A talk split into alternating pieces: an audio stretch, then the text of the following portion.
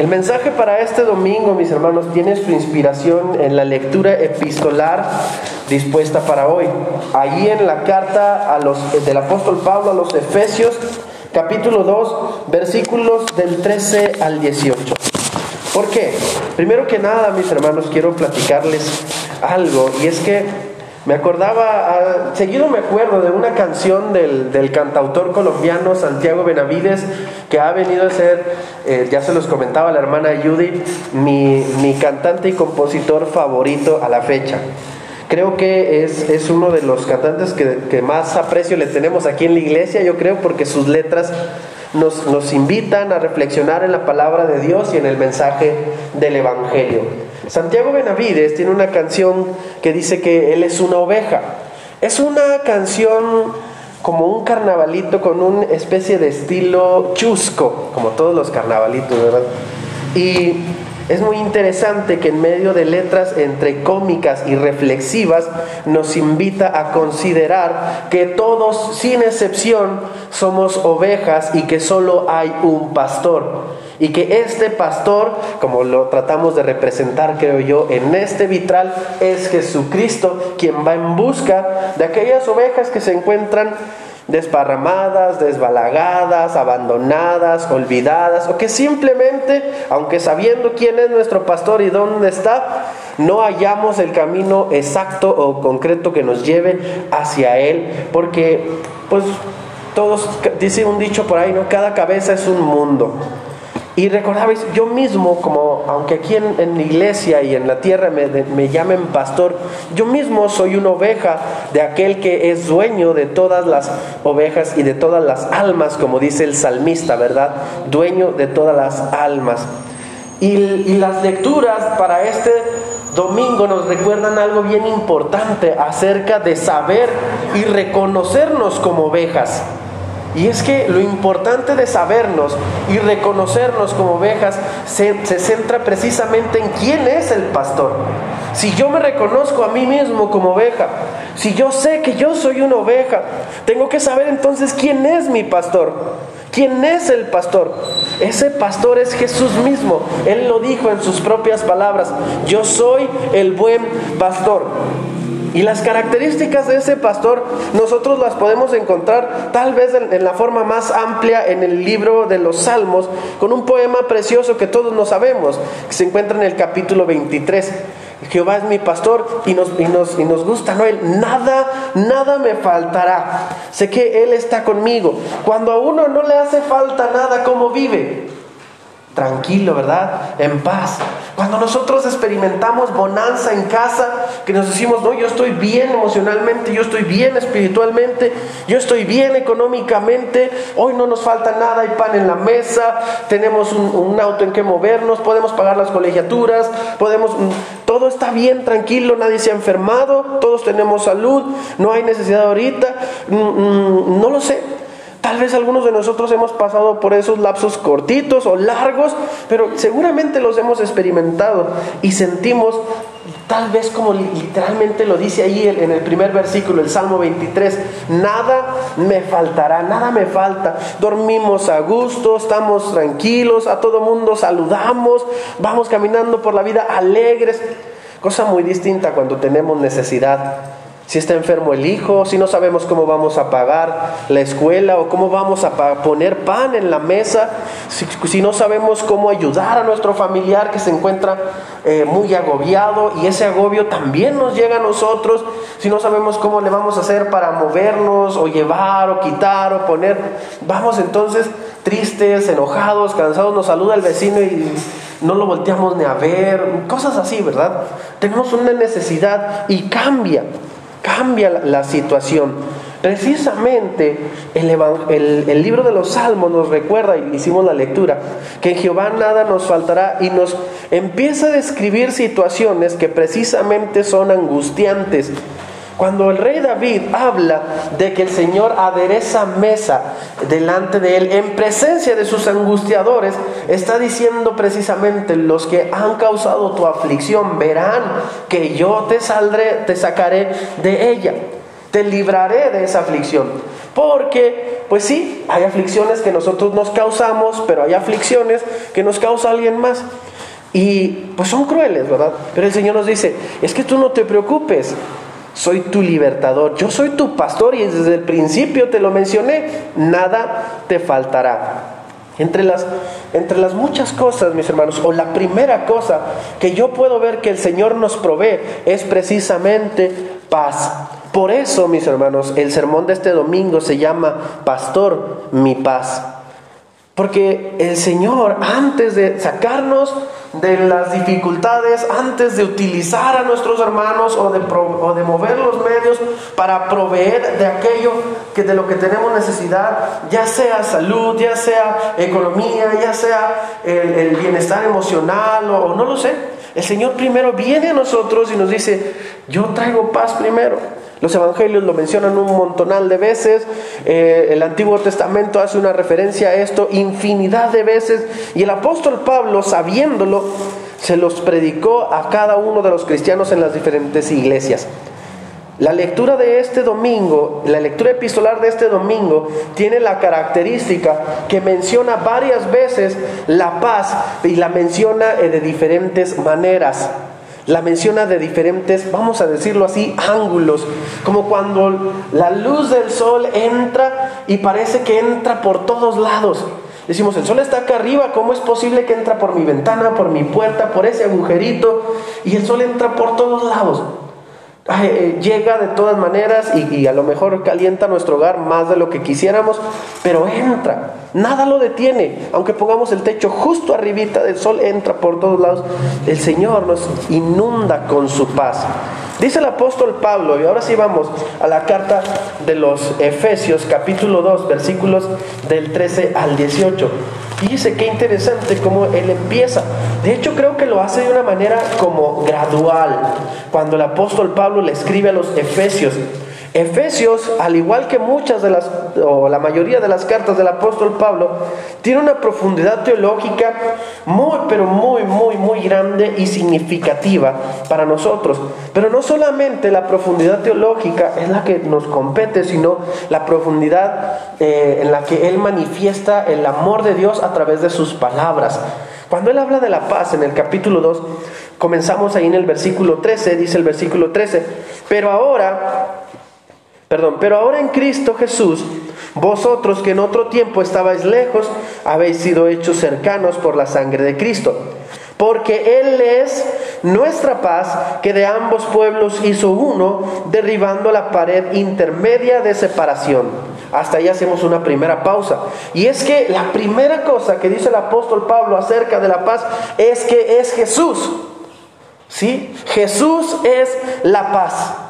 Antes que cualquier otra cosa, antes que nada, el apóstol Pablo deja claro que la paz no es solo un atributo de Dios, no es algo que, él, que Él tenga como tal, que Él pueda proveer como tal, sino que es algo que Él mismo es.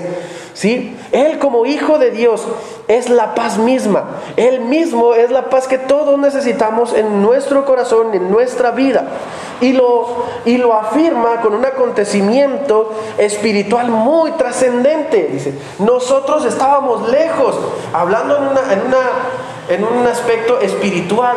Nuestro espíritu, aunque perteneciente a Dios, porque siempre hemos sido de Él, Siempre, ya sea que creamos o no, y este es un mensaje para todos, creyentes y no creyentes, seamos, seamos o no creyentes, creamos o no creamos en Dios, estemos o no estemos de acuerdo con la iglesia o con las denominaciones, esté o no, o no de acuerdo con la Biblia o conmigo, todos somos de Dios.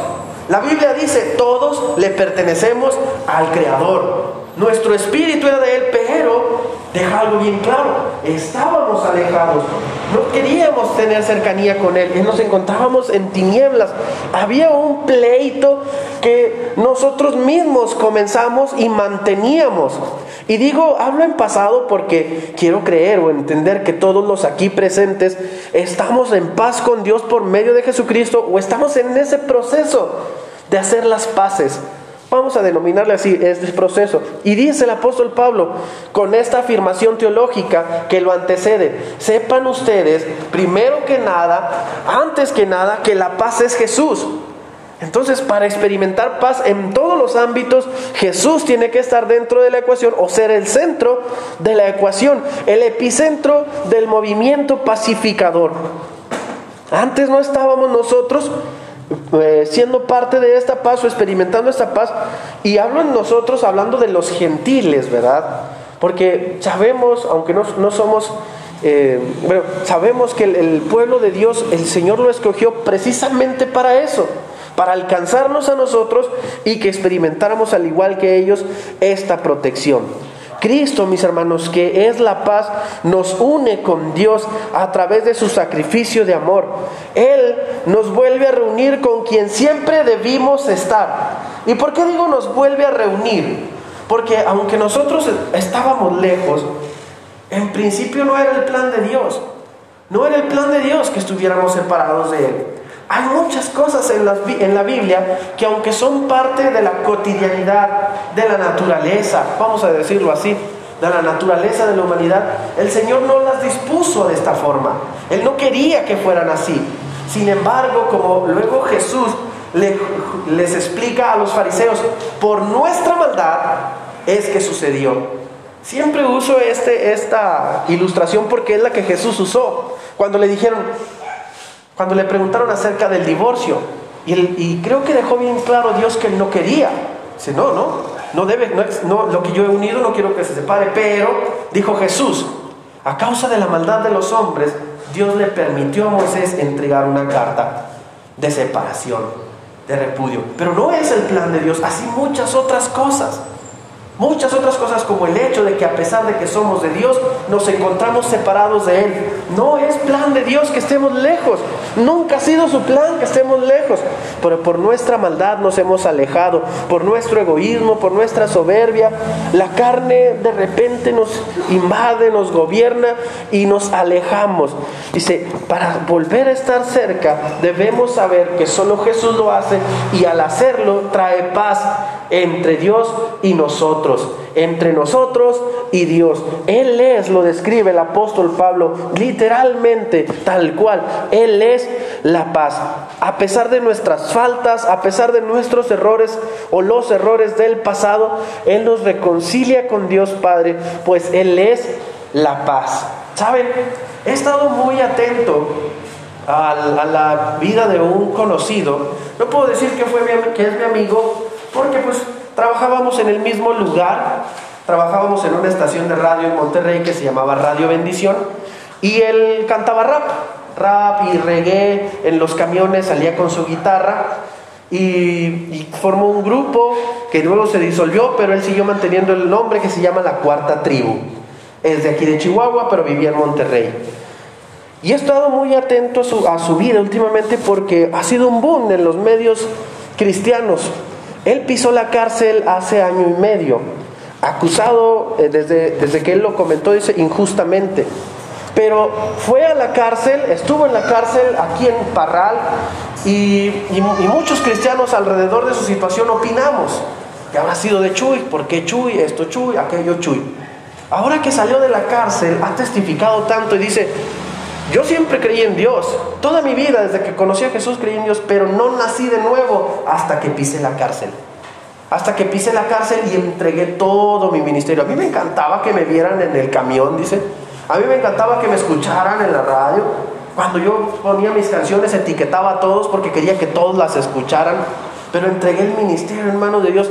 Y ¿saben qué? Dice él, experimenté una tranquilidad desde que nací de nuevo a pesar de estar en la situación en la que estaba, a pesar de estar mi situación de juicio todavía veremos, cuántos años iba a estar en la cárcel, desde que llegué a la cárcel y le dije al Señor, Señor, yo soy tuyo, todo lo mío te pertenece, yo haz conmigo lo que tú quieras, experimenté una paz. Y dice, y no estoy diciendo que al momento que tú naces de nuevo, todo fluye para bien, pero dice, pero a partir de ahí, aunque pasé mi año y fracción en la cárcel, todo funcionó para bien. Y estaba escuchando anoche precisamente porque estaba abriendo su placa de los 100 mil seguidores en YouTube. Dice, antes de entrar a la cárcel, creo que me seguían como 15. Y tal vez fue por el morbo o lo que sea, pero yo le dije, Señor, yo entrego el ministerio al que tú me llamaste. yo entrego todo lo que soy y Él empezó a levantarme, pero lo primero que hizo es que me trajo paz. ¿Por qué? Porque el apóstol Pablo dice, Jesús es la paz. Si Jesús es la paz, cuando nosotros lo experimentamos, no solamente experimentamos el reconocimiento de que somos hijos de Dios, como lo dice el apóstol Pablo mismo en la carta a los romanos, sino que experimentamos tranquilidad. Porque más adelante, en los versículos 15 y 16 dice, Jesús no solo es la paz, Jesús hace la paz. Y es la segunda forma en la que el apóstol Pablo habla de la paz en este pasaje. Dicen los versículos, fíjense, y eso nos lleva al segundo punto, 15 y 16. Aboliendo en su carne las enemistades, la ley de los mandamientos expresados en ordenanzas, para crear en sí mismo de los dos un solo y nuevo hombre, haciendo la paz. Mediante la cruz reconciliar con Dios a ambos en un solo cuerpo, matando en ella las enemistades. Sí, lo hace pero no solamente lo hace en un proceso espiritual, sino también en un, proceso físico que se mira, que se nota. Viene Jesús, quien es la paz, a morar en nosotros y entonces a partir de ahí Él hace la paz y se nota. Ya no buscamos andar del pleito con todos, como les ponía al principio la ilustración. Ya no vamos por la calle eh, enojados si alguien nos saluda o nos, eh, nos dice buenos días, sino que al contrario, no procuramos hacer las paces también. ¿Por qué? Dice, el apóstol Pablo nuevamente vuelve vuelve a, tomar un elemento teológico tan profundo como lo es la reconciliación entre lo carnal y lo celestial, pero no lo divide. Bueno, me refiero a que no lo separa. ¿A qué me refiero? Lo carnal y lo espiritual sigue siendo parte de nosotros. Y dice el apóstol Pablo que de los dos hombres, haciendo alusión a nuestras dos, vamos a decirlo así, mm, partes, nuestra carne y nuestro espíritu hace uno solo y mata las enemistades en Cristo Jesús, o en la cruz, o con su muerte. Dice, no dejarás de ser carnal y te volverás puro espíritu, de manera que vas a ir flotando por la vida, pero conservando tu carne, tus sentimientos, tus deseos, tu ira, tu enojo, tu envidia, tus celos, tus corajes, porque son parte de tu carne, vas a aprender a hacer la paz Seguirás teniendo esas mismas emociones. Un cristiano no es alguien que a partir de ahora ya deja de envidiar. Un cristiano ya es alguien que a partir de ahora ya deja de codiciar. No, si nos han enseñado eso, nos enseñaron mal. Un cristiano es alguien que a partir de ahora deja de tener deseos pecaminosos o, deja de sentir la carne que le habla al oído o le acaricia la, la carita así como de ándale. Un cristiano no es alguien que deja de tener enojo con sus vecinos, con sus familiares, que deja... no es alguien que deja de tener diferencias con los de su alrededor. Si nos enseñaron eso, nos enseñaron mal. El apóstol Pablo dice, de estas dos hombres voy a ser uno, pero me encanta cómo el, versículo 16 lo termina, dice, en un solo cuerpo, matando en ella las enemistades, en la cruz, en su sacrificio. ¿A qué se refiere con las enemistades? Los pleitos, la separación, las guerras, las contiendas. El apóstol Santiago nos habla también de eso más adelante. Y nos dice, y es que a partir de Cristo, a pesar de las diferencias, a pesar de nuestra carne, porque Jesús, que es la paz, viene a morar en nosotros, hace la paz en nosotros, y esta paz que hace Jesús se manifiesta en que hacemos la paz con los demás. ¿Cómo se hizo la paz? Con Dios. A mí me encanta cómo el apóstol Pablo es buenísimo tomando aspectos teológicos para hablarnos de cuestiones morales que de repente dejamos a un lado y nos centramos solamente en la cuestión teológica. Sí, por supuesto que es la principal, es de la que siempre habla el apóstol Pablo, pero no deja de lado las cuestiones morales y nos dice, el Señor Jesús, quien es la paz, ahora hace la paz en tu cuerpo. ¿Saben? Aquí en Efesios, en el mismo capítulo, en el mismo versículo 15, habla de una ley, dice, expresada en los mandamientos. Dice, eh, aboliendo en su carne las enemistades, la ley de los mandamientos expresados en ordenanzas. ¿Usted sabe cuáles son esas, esa ley de los mandamientos expresadas en ordenanzas? Capítulo 7 de la, de la carta a los romanos. Esta ley encuentro en mí, que queriendo hacer lo, lo bueno, Y esa es una ley de mi cuerpo, dice el apóstol Pablo. Yo conocí a Jesús, como, como dice, el apóstol Pablo, y me invitó, vamos a decirlo así, me llamó a santidad. Pero el apóstol Pablo nunca negó quién era él. El Señor está trabajando en mí. De hecho, ahí mismo dice, procedo, dice, camino al premio del supremo llamamiento. Si yo quiero ser el, hombre perfecto, llegar a la estatura del varón perfecto. Y dice, no digo que lo he alcanzado, pero quiero hacerlo. Cuando él dice, no digo que lo he alcanzado, deja bien en claro, dice, tengo mis luchas. Y hay algunas interpretaciones de Corintios que dicen que el Señor le puso ese aguijón en la carne, que no solamente es una enfermedad, ya ven que hay una interpretación que dice que es una enfermedad, otra interpretación dice que el apóstol Pablo hablaba del aguijón de la carne haciendo referencia a tentación, a, malestares, a diferentes problemas. Una vez iba platicando en un camión con un pastor y él fue el que me dijo esta, esta interpretación. Dice, yo creo que ahí el apóstol Pablo en Corintios habla de eso. Tres veces ha tenido una tentación bien fuerte el apóstol Pablo, bien grave, bien grande, y que le dice al Señor, líbrame de esta. Dice, bástate de mi gracia, Pablo es una interpretación medio curiosa, sin embargo, digna de considerar.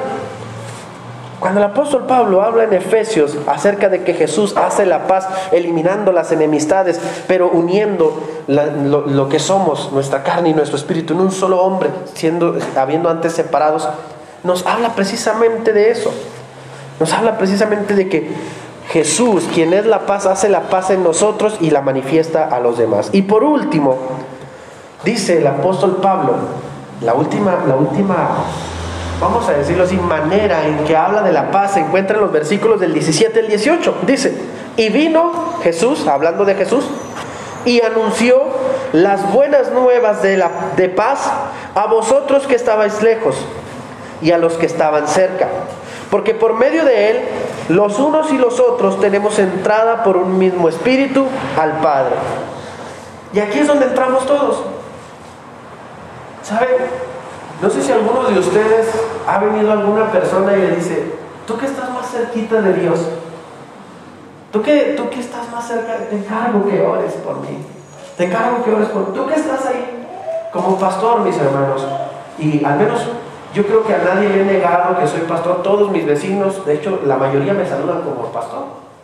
Y donde sea que voy, mis, compañeros de, la didiada ahí y otras personas que me topo en cualquier lugar. Me acuerdo de una vez que la hermana Judy nos, nos compartía un testimonio, que llegó una clienta ahí y, la hermana Judy lo invitó a la iglesia. Y le dice, ¿quién es tu pastor? O, dónde está? Y no la llaman. Y le dice, ¿dónde está el pastor? Y dice, ah, sí, lo conozco a él. Y la hermana Judy, ¿de dónde lo conoce, pastor? Una vez fui a una llantera a que me, me checaran las llantas y estaba una recepcionista. Era ella. Pues yo le compartí que soy pastor y que creo en el Evangelio. Y pues así rápido, en los 15 minutos en los que atendieron mi carrito, le dije, ay cuando quiera visitarnos. ¿Verdad? Nunca he negado. Y la gente por lo mismo me dice, ¿usted que está más cerquita de Dios? A veces, mis hermanos, digo, sí, sí estaré más cerquita de Dios. Pero el apóstol Pablo nos dice, eso no importa, dice, a los que están lejos o estaban lejos, a los que están cercas o estaban cercas y se han alejado, a todos ustedes, a todos sin excepción. Me encanta cómo lo dice el apóstol Pablo, dice a los que estaban cercas y a los que estaban lejos, a todos sin excepción les vino y les anunció el Evangelio de la paz.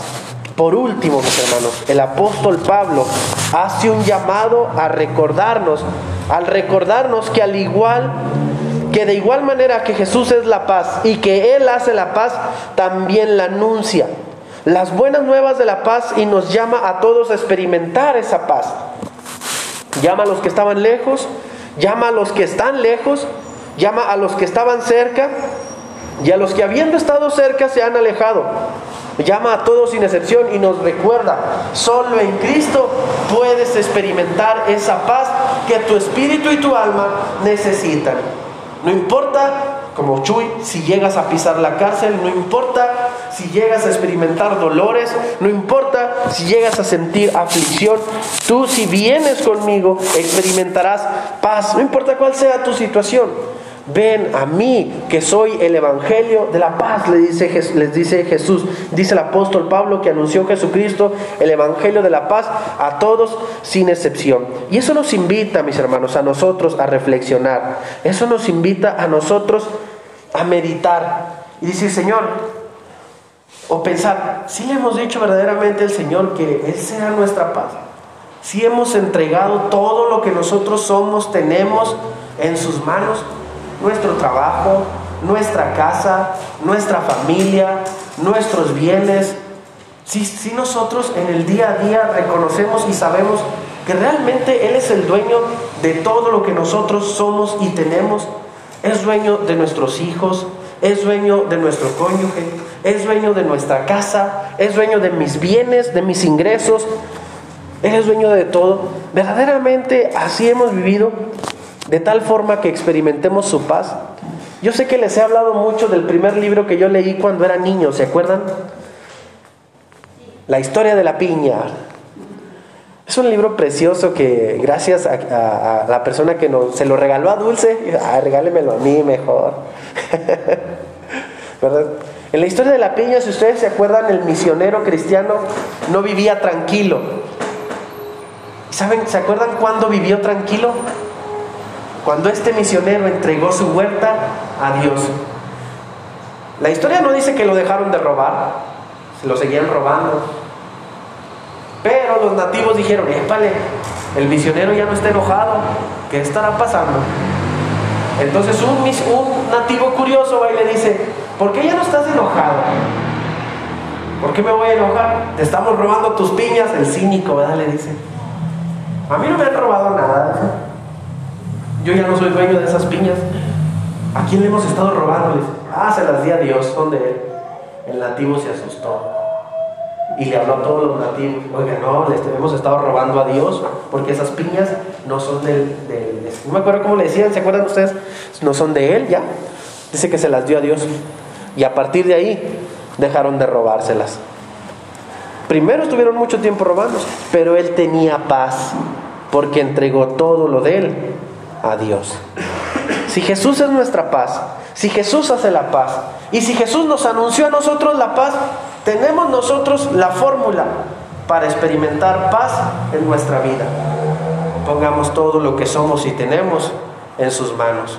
Pongamos a nuestros hijos, pongamos a nuestros esposos, esposa, pongamos nuestro trabajo, pongamos nuestra familia, pongamos todo en sus manos sabiendo que de Él siempre han sido y de Él siempre deben de ser. Pongamos nuestra vida misma y nuestro corazón, reconociendo que Él es nuestro dueño y nuestro Señor. Mis hermanos, yo les invito a que hagamos una oración simbólica en esta tarde.